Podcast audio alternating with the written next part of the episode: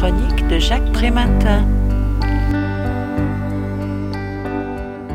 Certaines activités professionnelles sont vécues à la fois comme un travail et comme une passion, allant bien au-delà de la simple fonction rémunératrice, affirme le livre intitulé Le travail passionné, l'engagement artistique, sportif et politique. Ce qui caractérise le travail passionné, c'est l'engagement, la liberté, la créativité, l'autonomie, le sens de l'action, l'exercice de l'activité comme porteur de sa propre rétribution. C'est l'incarnation d'une nécessité intérieure plus que d'une contrainte externe.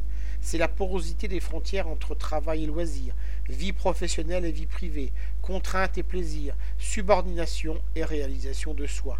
C'est l'occasion d'un épanouissement hors norme, non conventionnel et loin de la routine qui caractérise trop souvent le travail salarié. On n'exerce pas un métier pour gagner sa vie, on gagne sa vie pour pouvoir exercer un métier. Où se situe la limite entre trop et pas assez de passion dans son travail? Le travail passionné peut se montrer invasif, colonisant l'espace domestique, débordant la vie familiale et le temps libre. L'engagement passionné peut ne pas être reconnu et gratifié à la hauteur des efforts investis, constituant alors un puissant facteur explicatif de souffrance au travail sans compter que la valorisation de l'individualité et la glorification de l'engagement peuvent être vues comme une attente sociale de plus en plus prégnante et une forme ostentatoire d'affirmation de soi, déniant ainsi le travail dans ses dimensions statutaires, juridiques et monétaires.